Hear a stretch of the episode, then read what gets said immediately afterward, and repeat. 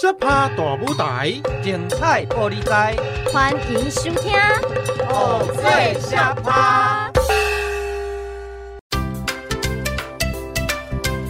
大家好，欢迎收听《偶醉下趴》，我是菜头妹，我是大叔兄，我是二师兄。偶醉下趴不知不觉已经来到第二十集了。菜头妹啊，你听了那么久，有没有比较了解布袋戏到底是什么了呢？当然有，布袋戏上白中当古，透过戏偶讲故事来教导大家忠义精神呐、啊。哦，你还学了俚语哦？可是你讲的好像不太对呢。哦。上白中公购的意思是上了戏棚子讲故事。那你知道什么是声音高仔，无虾唔免来吗？哎呦，师兄，你也太不够意思了嘛！好歹我每一集都是有收听的忠实听众呢。这句话我我我好像有点忘记了。好，没关系，我来跟你说，一声音高仔，无声唔免来，比较常用在歌仔戏听到。它的意思呢，就是说我们在唱曲或是演戏的时候，要注重唱腔跟身段，声音如果好，就会应高仔；如果没有声音吼，那就不用来了，可能不太适合这个行业啦。嗯，那唱曲这和布袋戏有关系吗？有啊，布袋戏有一个配音的叫做主演嘛，那主演要念口白，要唱曲的时候也是一样啊。很重视这个发音，还有腔调。这句话还有一个寓意，就是希望提醒年轻人要培养一技之长，能在工作岗位上发光发亮。原来如此，明明是讲述念口白的重要性，却又学到了新的俚语呢。是啊，各位听众朋友，布袋戏的魅力无穷。前面呢，我们从前场讲到了后场，台上讲到台下。那么我们今天的布袋戏小学堂，我们要做一个整理，介绍更多布袋戏的文化给大家哦。好的，那么就一起来收听今天的布袋戏小学堂开堂。你读什么戏？布袋戏。那大师兄呢？布袋戏呀。啊，布袋戏要读什么？想搞懂布袋戏没这么简单。行，这回来去布袋戏小学堂。开堂，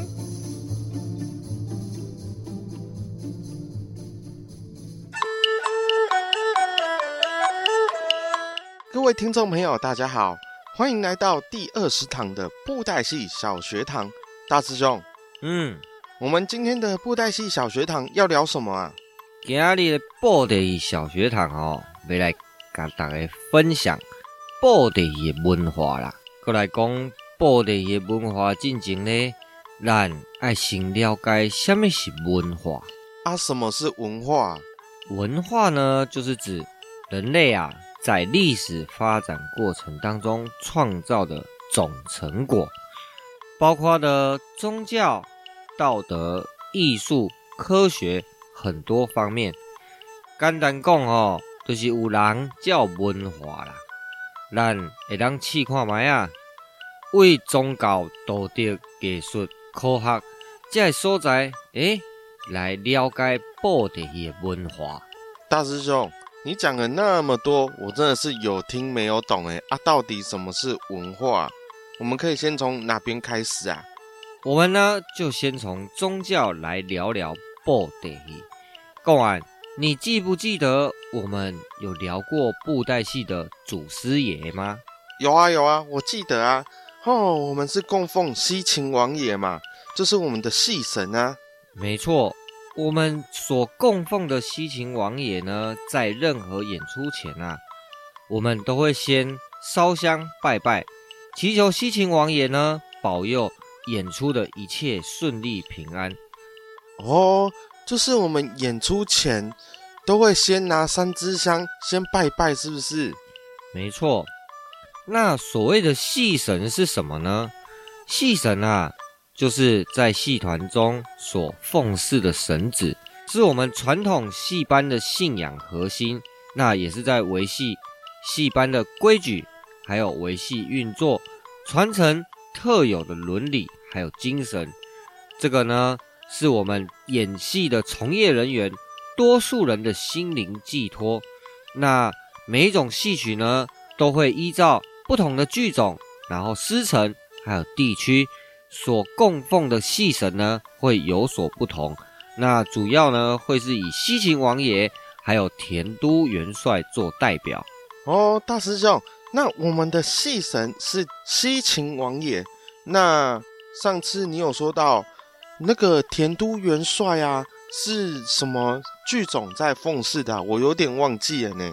我们呢是演布袋戏，所以呢是供奉西秦王爷当做主神。当然也有布袋戏团呢会供奉田都元帅，不过啊，供奉田都元帅的呢还会以歌仔戏团居多啦。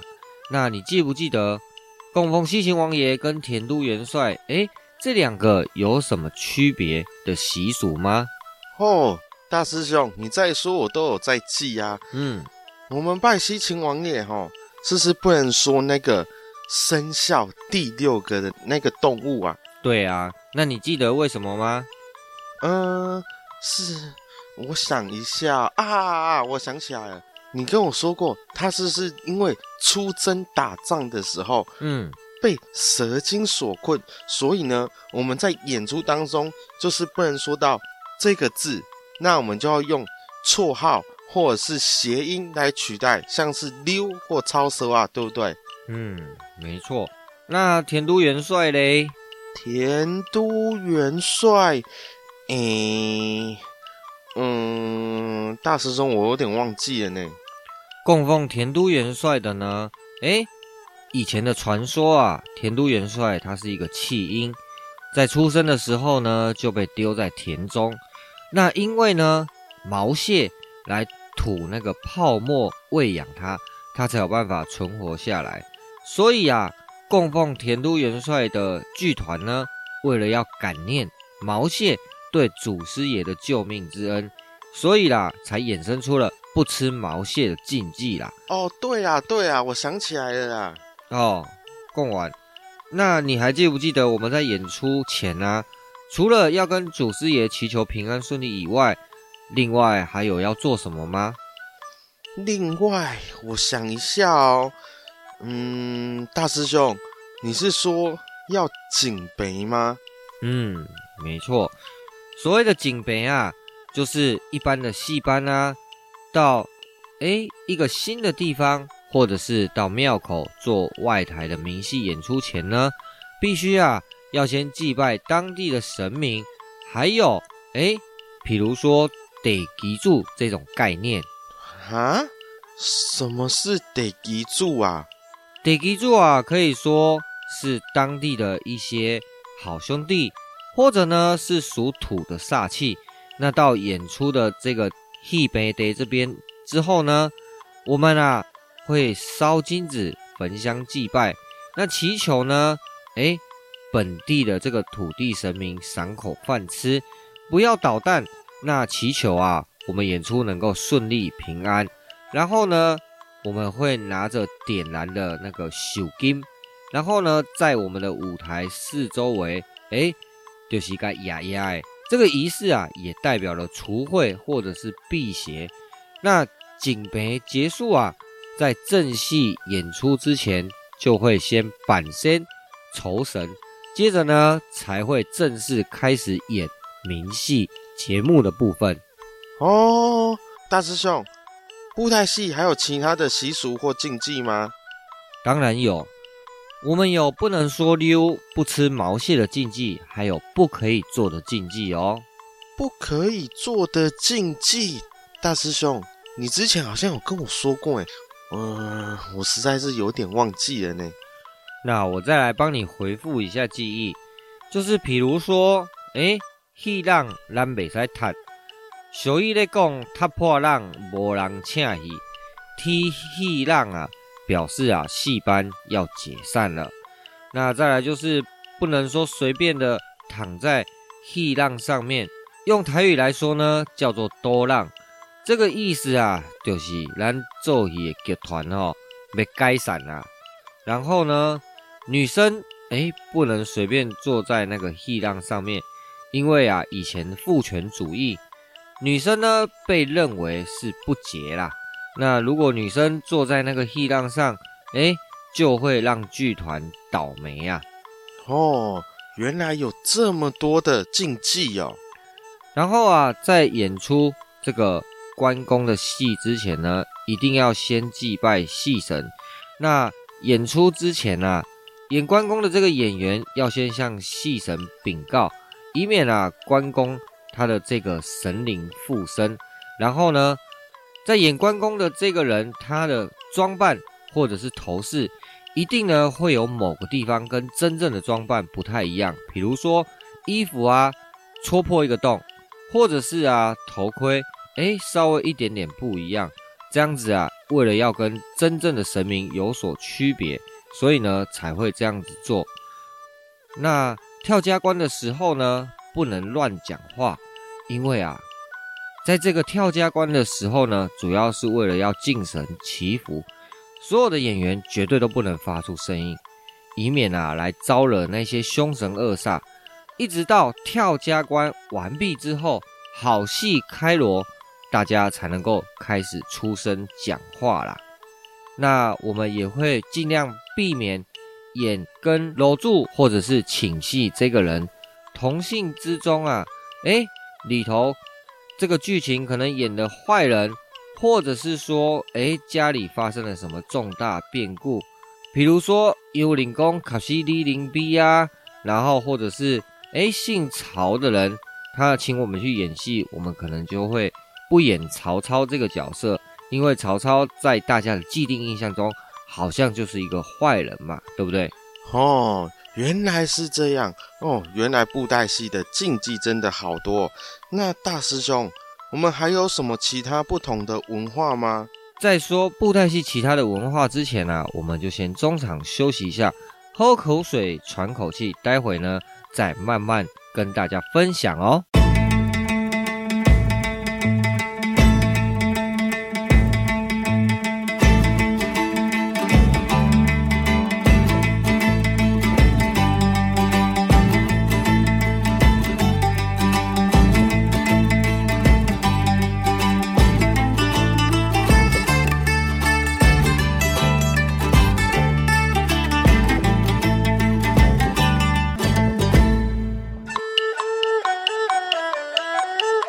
欢迎回来，第二节的布袋戏小学堂。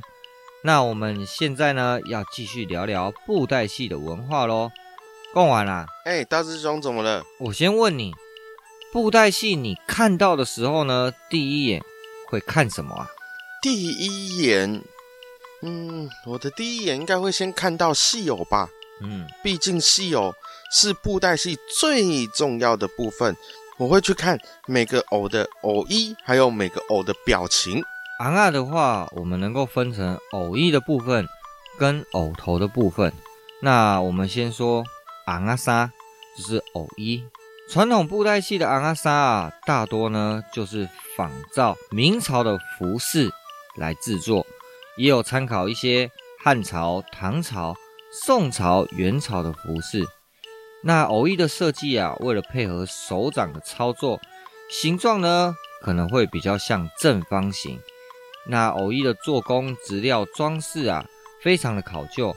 那它在刺绣啊、缝针的部分，一针一线呢，非常的严谨，不会因为啊这个偶衣它的面积比较小而比较马虎哦，反而是面积小啊更难制作。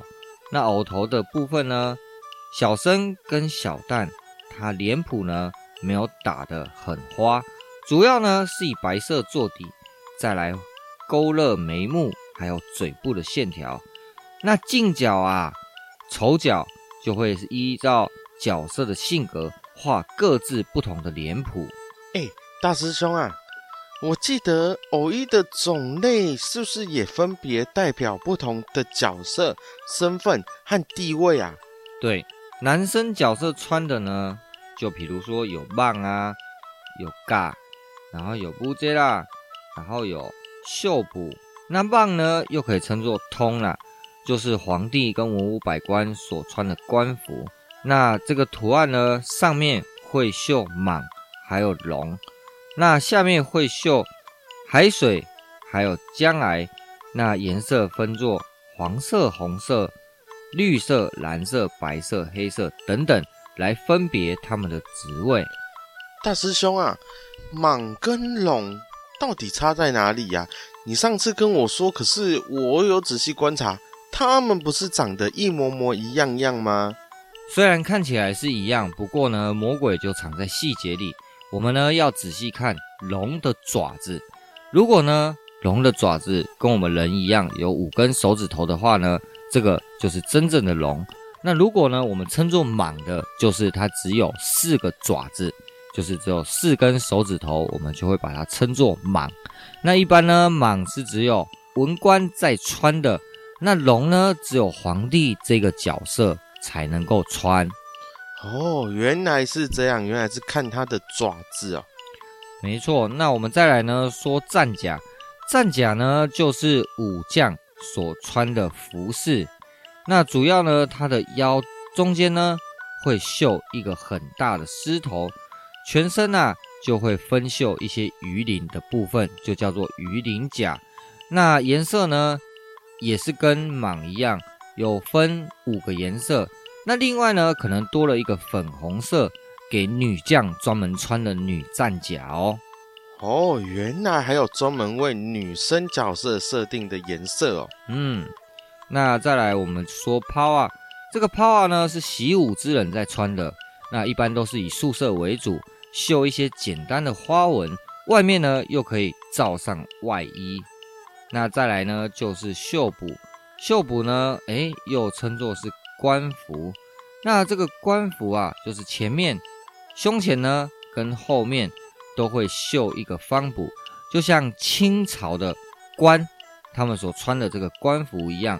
你有看过僵尸片吗？有有有，是不是跟那个僵尸身上穿的那个衣服一样啊？哎，有一点像。那这个颜色啊，也是一样，有五个颜色。那再来呢？就是比如说，哎，女性角色专门穿的，比如说宫衣啊、女披啊。宫衣呢，就是在皇宫贵族，比如说公主、郡主或者是贵妃等等这些权贵的人所穿的。那它呢，绣了花衣领，然后飘带缨穗，图案呢还有牡丹、凤凰、花蕊等等。那女披啊，就是贵夫人或者是千金小姐的小旦所穿的。那一般呢，就是宿舍给小旦穿的。那另外还有很多，比如说八卦衣呀、僧衣呀、杂役服、兵衣等等的这一些哦，就是给道士或者呢给修行的人。然后兵衣就是士族所穿的。那我讲了这么多啊，都是传统布袋戏的衣服。不过呢，不同时期会有不同的样式。日治时期就会穿和服，拿武士刀，偶头啊也会变成武士头哦。哦，所以布袋戏也会随着不同的时代背景改变，发展出只有属于那个时代的文化产物哦。当然，那贡丸，你知不知道除了台湾，还有哪些地方保有布袋戏的文化？嗯，中国吗？中国有，不过呢，在文革时期啊，曾经呢被大肆的破坏。文革结束啊，才慢慢的又扶植起来。现在应该是只剩下漳州、泉州看得到布袋戏。那我要说的另外一个地方呢，其实就是印尼。印尼，印尼也有布袋戏哦。布袋戏啊，在宋朝的时候呢，就从中国传入印尼。那也受到印尼人的喜爱，不过啊，因过政治的影响关系，有曾经禁止中华文化三十几年。不过呢，现在啊，他们印尼的年轻人其实也不太了解，也没有太大的兴趣啊。那印尼他们在演布袋戏是讲国语还是讲闽南语啊？虽然布袋戏的起源是中国，不过呢，很多印尼人是不会国语跟台语的。所以呢，是用印尼话来演出的。不过台词当中啊，还会穿插几句福建话哦。哦，那他们的剧本内容会跟我们一样吗？是在演《三国演义》《水浒传》这一些吗？不只是只有《三国演义》，他们啊在印尼发展出来，所以呢他们会演出当地的文化，就是会结合爪哇文化，再把中国经典的故事结合印尼的民间故事，让布袋戏的演出啊更让印尼的社会能够接受。那就连制作布袋戏哦，也是跟当地的艺术家合作，让演出啊能够有更多印尼的元素哦。听起来布袋戏在印尼也开始在地化呢，发展出属于印尼的布袋戏文化呢。嗯，同人来说啊，布袋戏不管是在台湾、在中国还是在印尼，不只是一种娱乐啦，其实啊也肩负着。道德教化的一个教育责任，有一点默默的做，默默的影响这些普罗大众啊对伦理道德的观点。那因为这样子呢，布袋戏就会随着不同地区的风土民情、时代背景，慢慢的衍生出各种不同特色的布袋戏文化。那未来啊，会衍生出怎么样的布袋戏文化呢？就要靠我们大家一起来努力喽。那今天的布袋戏小学堂到这边就告一段落，谢谢大家的收听。欢迎大家继续回来，偶最下趴，我是菜头妹大师兄。哎、欸，我发现我做了这么多集，我还是搞不太懂生旦净末丑哎。哦，讲来两大师兄为你解说吧。是安呢，嗯、你你把共鬼也有无法被归类在这五类的角色。你看看我手中这尊戏偶，比较小一点，长得呢也像小孩子，身穿的是红色衣裳。哎，这该不会是红衣小女孩吧？哎呦，这个哦是花童啦。花童呢，通常是指十岁以下的小孩子，他们呢通常都会比较活泼。所以啊，在操作这个花童呢，表现的时候，都会比较需要蹦蹦跳跳的。嗯，嘿嘿，囡仔心地好，欢喜人学咯。读册我上爱，爸母免烦恼。哦，哇塞哇塞，这个该不会就是花童的口白吧？嗯，没错。而且啊，这个是花童的出场诗。出场诗呢，就是当这个角色登场的时候。会念的口头禅，在下听懂了，感谢大叔兄为我解说。嗯，听有就好，你要学的吼也够真多嘞。继续，我们就来一起学俚语吧。好嘞，继续一起来收听今天的俚语小学堂。久旱逢甘雨，他乡离故知。东风化作叶，金榜题名时。你们在说什么啊？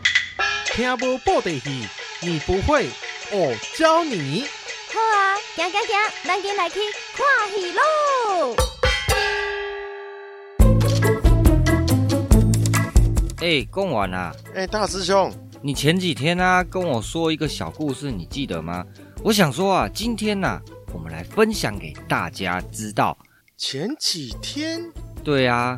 前几天有吗？有啦，就是在一个美丽的森林里头，很久很久以前呢。我想到，我想到，那没问题，那没问题。嗯、那我们就今天跟大家来分享这个小故事。好哦，在很久很久以前啊，有一个美丽的森林里，嗯，有一只兔子。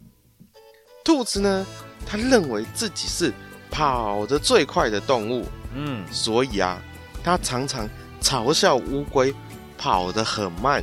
嗯，有一天，森林里面传来一个消息，说要举办一个大型的赛跑比赛。哦，那兔子不就稳赢的了吗？哎，我也觉得兔子是稳赢的啦。那它的奖品呢，是一枚很美丽的金牌哦。嗯，那兔子听到这个消息。哦，高兴的跳了起来呢。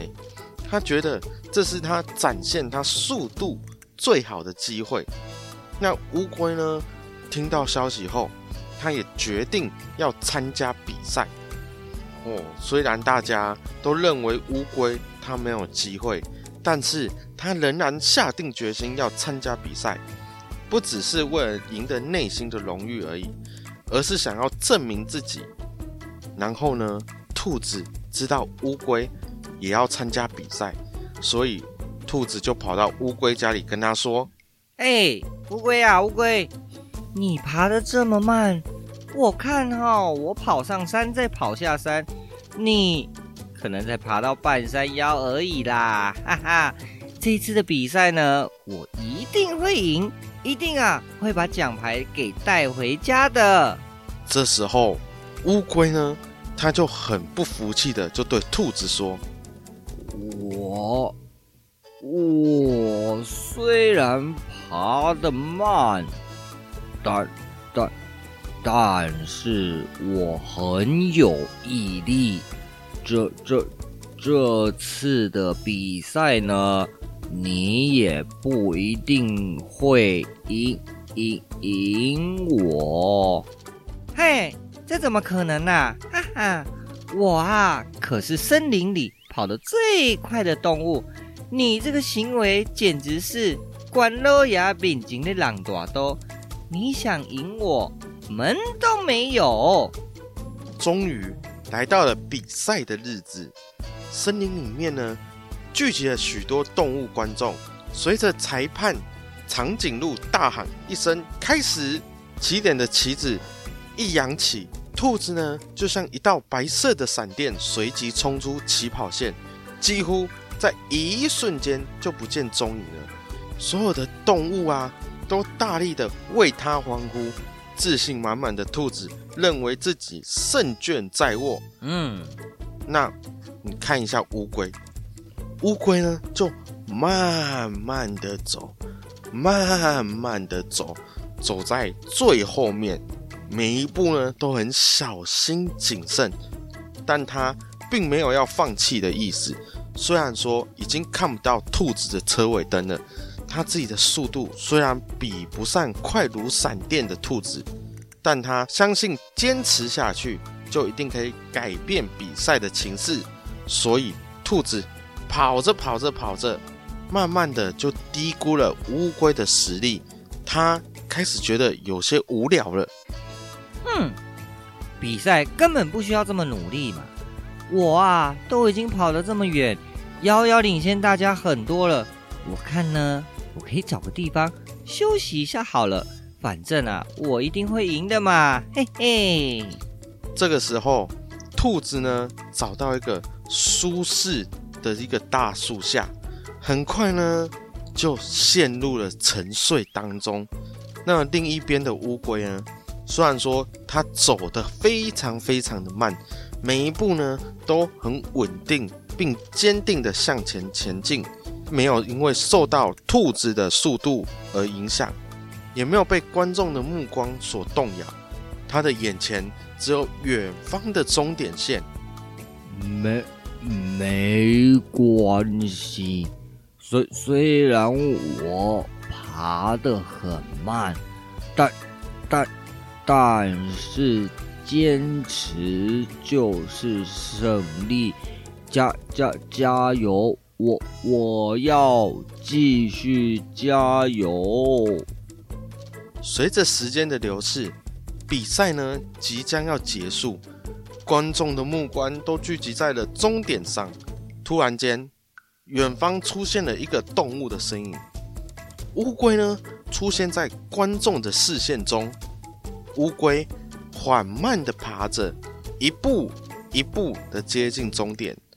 观众们呢？都纷纷叹为观止。当乌龟终于爬过终点线时，整个森林都发出了极大的欢呼声。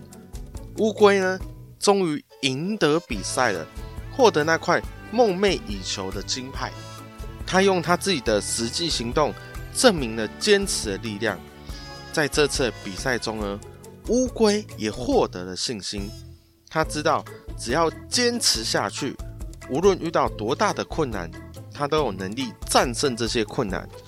观众们看到乌龟的表现后，意想不到，说不仅仅是场比赛赛跑而已，更是一个关于信念跟坚持不懈的竞赛。这时候，还在树下睡觉的兔子被震耳欲聋的欢呼声惊醒。哎哎，那是什么声音啊？怎么这么大声啊？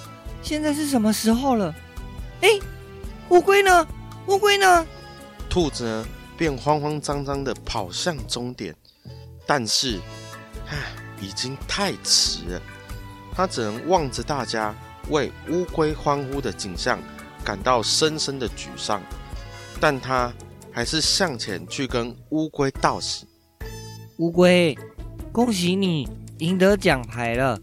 你呀，用实际的行动告诉了我们，耐心还有坚持所带来的成果。”是我输了，谢谢谢谢你，我我们每个人啊都有自己的优点和和不足的地方，而只只要保持自信和谦虚，就能在在生活的赛跑中找到属于自己的胜利。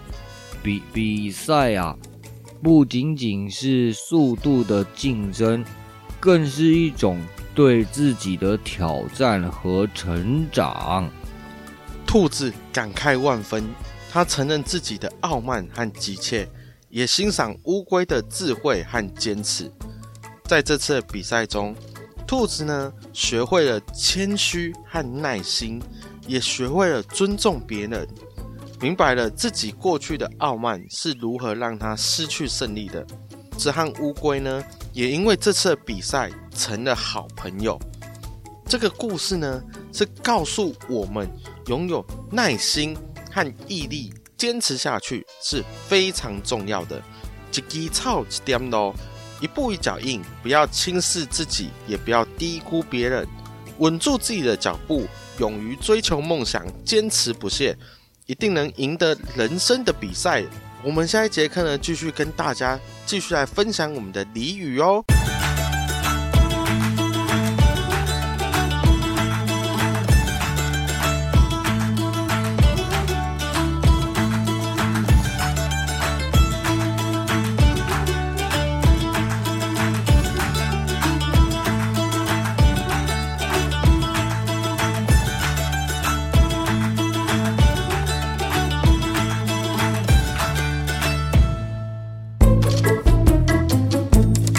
欢迎回到俚语小学堂，各位听众朋友们，刚才大家不知道有没有听到故事里头的俚语呢？诶，如果没有也没有关系，我们现在啊就把它提出来复习一下哦。有有有，我有听到有一句是那个“关老爷面前浪大刀”，对不对？诶，没错。那这个关老爷是？《三国演义》里面的那一位关公吗？没错，那这句啊，“关老爷面前人大刀”，它的意思呢是自不量力啦。那关公是在《三国演义》里头的蜀汉名将，他的兵器呢是青龙偃月刀，也就是他最擅长的大刀。不过啊，赵云的手下周仓呢？他在军中超演武艺，耍了大刀，哇！手下的兵将呢都大声的叫好，连他的上司赵云啊也夸奖了他几句。这下子呢，周仓哎骄傲啦，听说啊关公的这个刀法非常好，那他呢就不知天高地厚，跑去找关公比试，要试试看他的刀到底有多厉害。到最后啊，周仓根本就不是他的对手啊！他自己的刀法远远比不上关公，却呢在他面前耍大刀。这个啊，就是在用来比喻在高手面前呢卖弄本领。那这个啊，就是关老爷面头前浪大刀的这个由来。关老爷面前浪大刀哦，那大师兄啊，嗯。关公大刀那么厉害，应该有一个很厉害的故事哎。说到关公啊，我们就要讲到《三国演义》里头有一回过五关斩六将的故事啊。关羽呢，那个时候人在曹营心在汉，他呢心中一直挂念他的大哥刘备。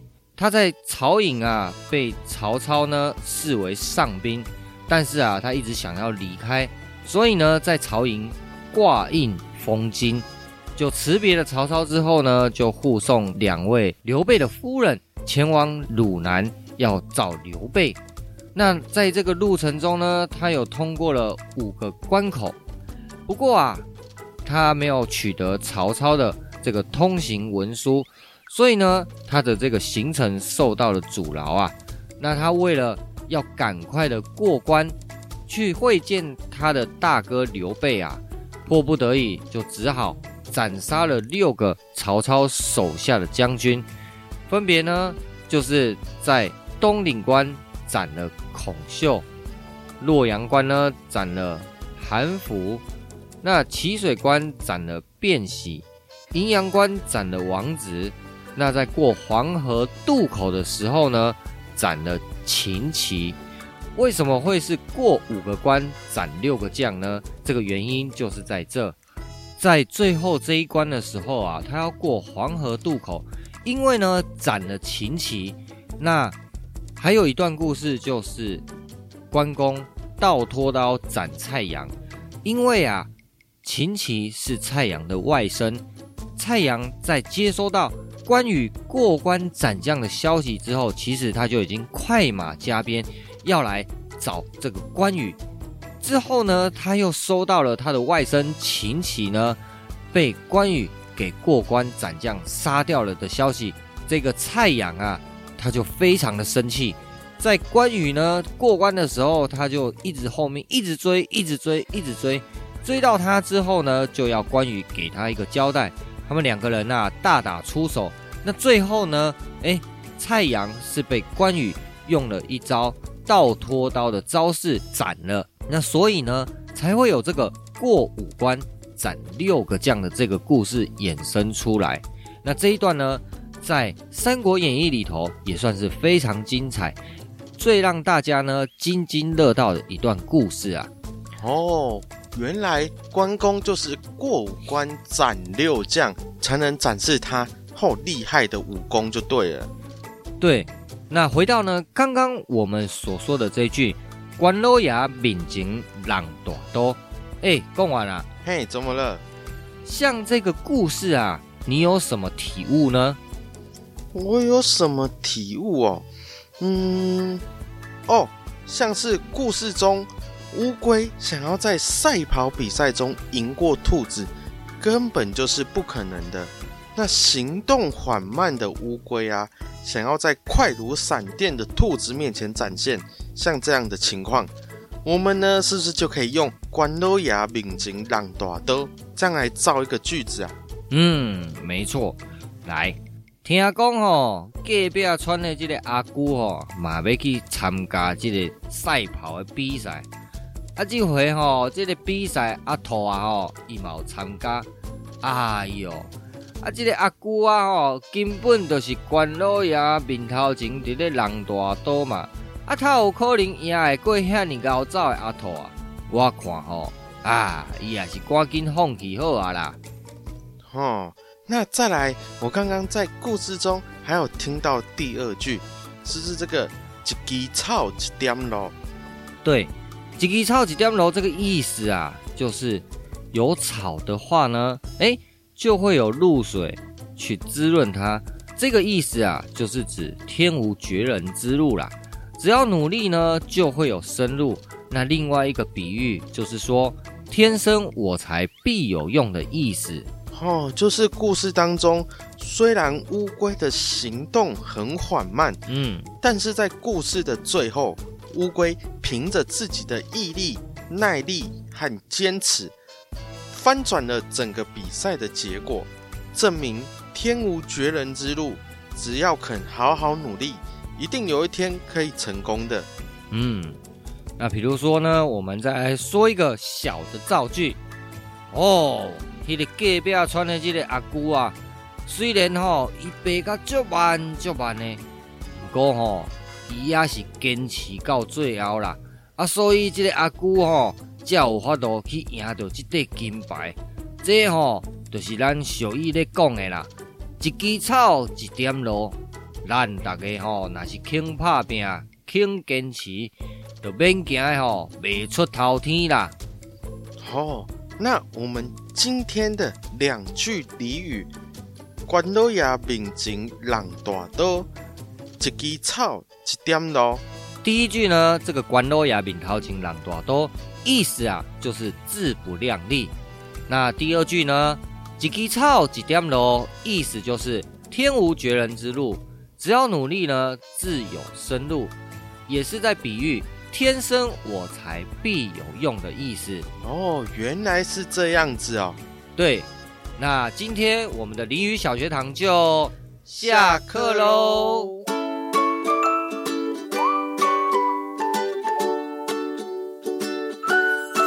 欢迎回到偶醉沙趴，我是二师兄，我是大师兄。哎，大师兄啊！啊啊！怎么少一个人？嗯，嗯啊，怎么人呢？哦，菜头妹，你又在玩手机了哈？啊，哎，好啦好啦好啦，我我收起来了。哎，欢迎大家回来，我是菜头妹。哦，你这样不行啊！低头族当久了，偶尔要抬头看戏嘛，感受一下布袋戏的文化之美啊！师兄们，你们误会了啦，我啊是在报名要来看布袋戏的票。哦，原来如此哦，那你早点说嘛。人情冷暖难回首，世态炎凉伤我心，好委屈哟、哦。哦，啊，你怎么那么的伤心啊？